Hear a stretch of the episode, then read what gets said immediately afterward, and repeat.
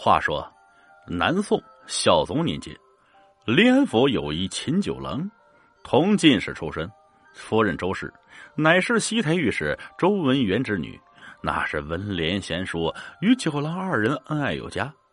这秦九郎还有个孪生兄弟啊，唤作秦牧，因痴傻不会，所以啊，一直是养在身边。就连周氏夫人对他也是甚为关爱。一日啊。九郎去往友人府中赴宴，因醉酒不能往返。当晚胡得一梦啊，梦见自己被兄弟秦牧所害，而后他又换上了自己的装扮，将夫人周氏据为了己有。紧要之处，九郎猛然醒转，虽知是梦，可心里那却也是忐忑难安。次日天明，辞别了好友，九郎便匆匆忙忙赶回了家中。刚一进门，就瞧见夫人正坐在床边抽泣。这九郎心下不解，于是便出言相问：“夫人，为何如此模样？”只因昨夜梦见你弟兄反目，你被叔叔他刀斧加身，就连我也是深受其害。直至早起，那梦仍然是清晰可见，妾身我心中悲苦，故才会泪流衣衫。夫人周氏是哽咽着说道。这九郎闻听，顿时是毛骨悚然，心说：“哎呀，这天下真有如此蹊跷之事吗？为何我与夫人所梦，竟是如出一辙？”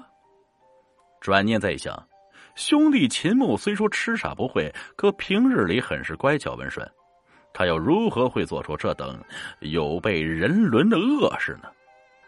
于是只好劝慰了夫人几句。见夫人重展笑颜，这才将此事抛在了一边。半月之后，九郎得丈人相助，捐了一个江南西路会昌县的知县。旨意一到，九郎和夫人都是欣喜万分，当即是打点行囊，带着秦墨和两个随从，赶往会昌赴任。这按理说，功成名就啊，这本是人生之喜。哪曾想啊，哎呀！就在九郎夫人的途中，却招来了一桩天大的祸事。这一日啊，一行人来到了华亭城外，突然天降大雨。九郎见眼前有座古庙，于是便领着众人前去躲避。等进了大殿一瞧，这才发现，原来偌大的庙宇竟然空无一人。而且殿内积满了灰尘，似乎已是荒废了很久啊。九郎与夫人乘坐的是一辆车轿，并未淋雨，可秦牧和两个随从只是骑马赶路，加上那雨来的又急，所以都被淋了个通透。九郎心疼兄弟，哎呀，见此情景，连忙取出了几套干爽的衣服，打发随从带他去偏殿更换。而自己则是陪着夫人留在了轿内。不多时，九郎和夫人正在轿中说话，猛然就听见外面的随从喊道：“老爷，你快过来瞧瞧啊！二爷他不知为何，竟然只是口吐鲜血呀！”九郎闻听，顿时大急，赶忙由打轿中下来，慌慌张张便往偏殿跑。夫人虽说也是心急如焚，奈何叔叔正在更换衣物。他自然也不好过去瞧啊。过了大概能有半炷香的功夫，这才瞧见九郎满面悲戚，由打偏殿走了出来。叔叔，他怎么了？是否无恙？周氏夫人急切问道。二弟他口中溢血不止，此时，此时已是暴病而亡。什么？叔叔死了？他怎么会？惊闻噩耗，夫人顿时也是泣不成声。唉，世事无常，阎王叫人三清四，岂会留你到五更？他自幼便痴傻呆愣，此一去，倒也算得了个解脱。我已打发随从将他抬在院中埋了，还请夫人你莫再悲伤。可怜他也是二十有五，平日里乖巧温顺，这老天又为何会对他如此不公呢？难道说前日里的那场噩梦竟真的灵验了不成？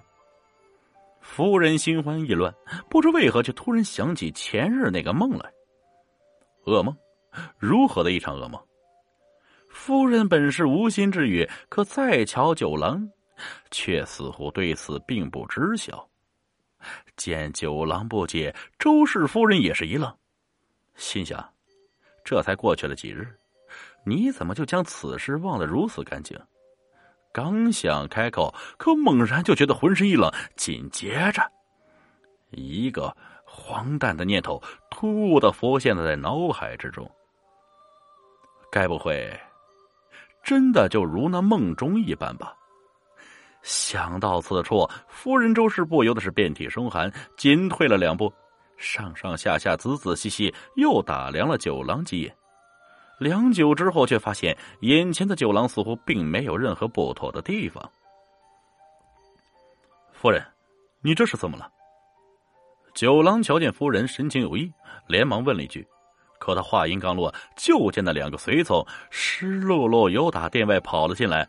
二老爷，我二人已将二爷的尸体掩埋，如今这雨也停了，不知我们要何时上路啊？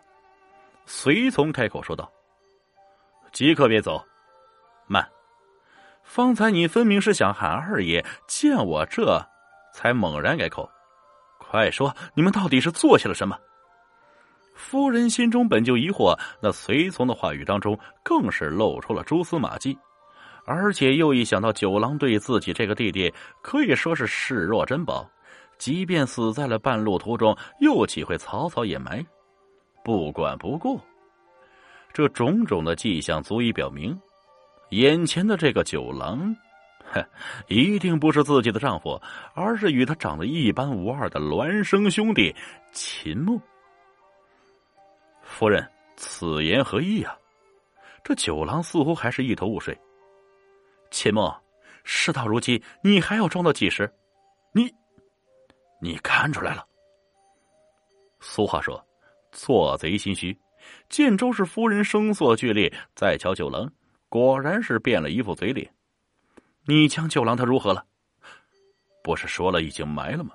你你，嫂嫂，是想问我为何会杀死兄长，还是想问我又为何会不再痴傻了呢？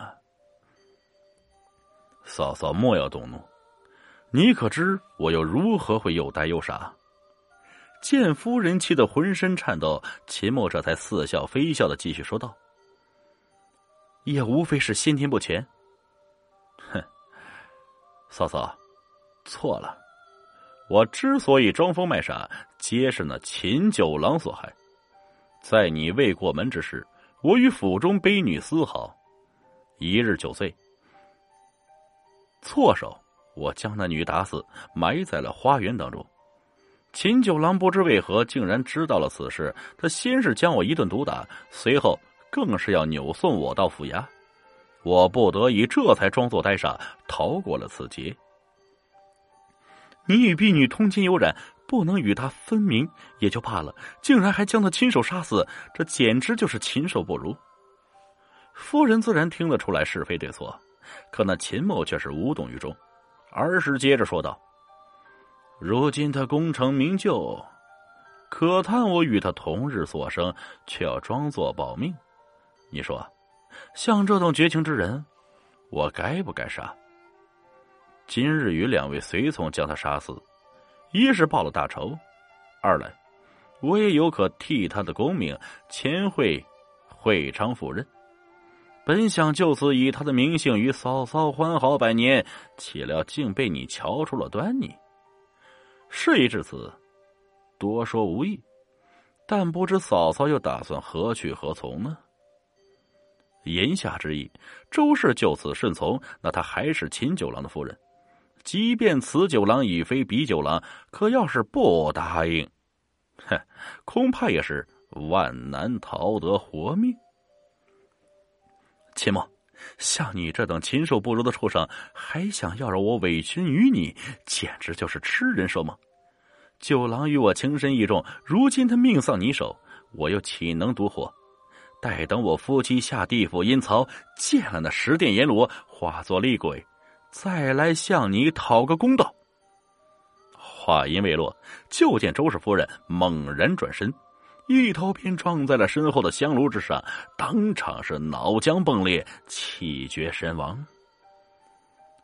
这钱默见周氏夫人如此激烈，脸上也不禁有些动容啊，又吩咐两个随从将那尸首埋了，随后这才装作无事一般离开了古庙，奔着会昌而去。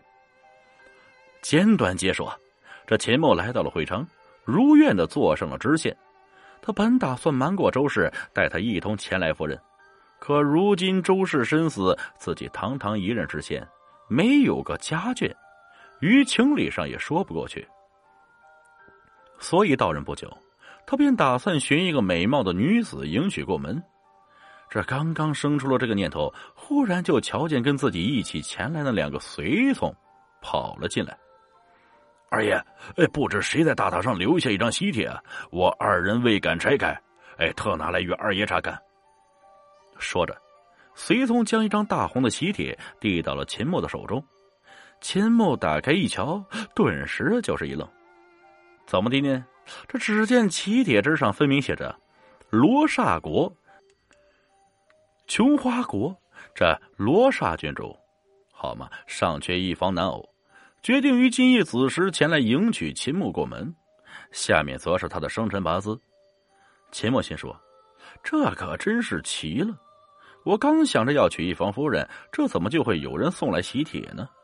而且竟然还是想要娶我？那郡主又是哪个？他又如何会知晓我的生辰八字？如此荒诞，应该是有人在与我玩笑。不理他就是。”想到这里，秦牧便将那张喜帖扔在了桌案之上。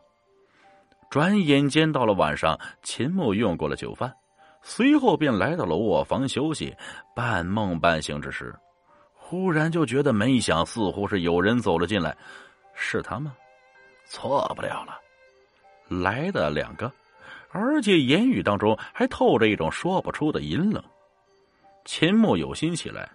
可却发现，非但身子不能动弹，就连眼睛也是万难睁开。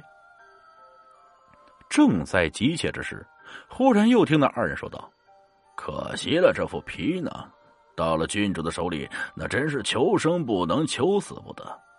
你瞧瞧，前些年那些个人偶，现在都成什么样子？整日里痛苦哀嚎，哪里还有一个囫囵的身子？可不是吗？”落到郡主的手里，远比要去往地府阴曹那些凄惨多了。去到地府，尚且还有个投胎转世的机会，可到了咱们那儿，几乎都是永不超生，剥皮的剥皮，抽筋的抽筋，实在是太惨了。哎呀，自作孽不可活，这些都是阎王也不想要的恶人，送给咱们郡主玩耍，也算是他罪有应得吧。那二人的言语，秦牧是听了个真真切切，可尽管心中惊骇，奈何却动弹不得半分。不多时，就觉得自己似乎是被人放入一乘小轿，紧接着便陷入到了无休无尽的黑暗当中。次日天明，有差人来到衙役，发现老爷由打林恩带来的两位随从，不知因何突然暴亡。而且死状可怖，似是被什么东西吓破了肝胆。而那位知县钱穆更是诡异，就只剩下了一张人皮躺在了床上，血肉毛发皆是不知所踪。这正是骄纵邪淫不应当，自行恶事怪九郎。如今退下皮囊去，且看祸心。何处藏？